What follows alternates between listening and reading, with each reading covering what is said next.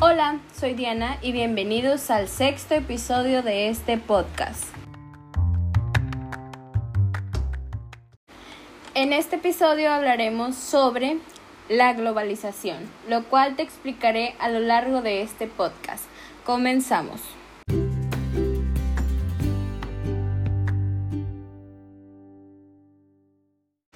Para comenzar un poco a hablar sobre la globalización, debemos saber que la globalización ha sido un proceso que ha incentivado y promovido la integración de las sociedades a través de diferentes actividades que han sido el impulso de un importante porcentaje del desarrollo humano.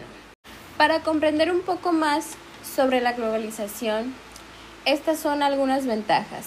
Mejores condiciones de vida, mayor creatividad e innovación, bienes y servicios más accesibles, fácil acceso a la cultura extranjera, mercados más grandes, economías de escala, acceso tecnológico, apertura de los mercados, mejores opciones, aumento de empleos. Estas son algunas de las desventajas de la globalización.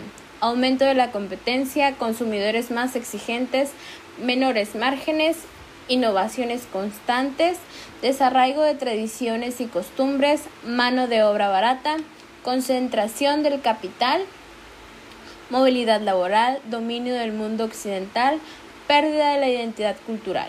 En términos generales, las desventajas que se destacan en la globalización son aquellas que están generando dificultades en diversas áreas del desarrollo humano y limitando su impulso. Tomando en cuenta que la globalización tiene sus pros y sus contras, al hablar de sus pros podemos decir que esta apoya de muy buena manera ayudando a que se dé un impulso en la vida. Pero sus contras también ayuda a que esta globalización ayude más a que la economía esté generando dificultades para la vida y un buen desarrollo.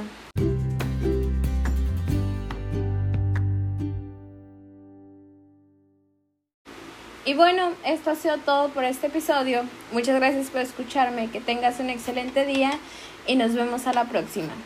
Ah, y no te olvides de seguirme en mis redes sociales como Diana Arana.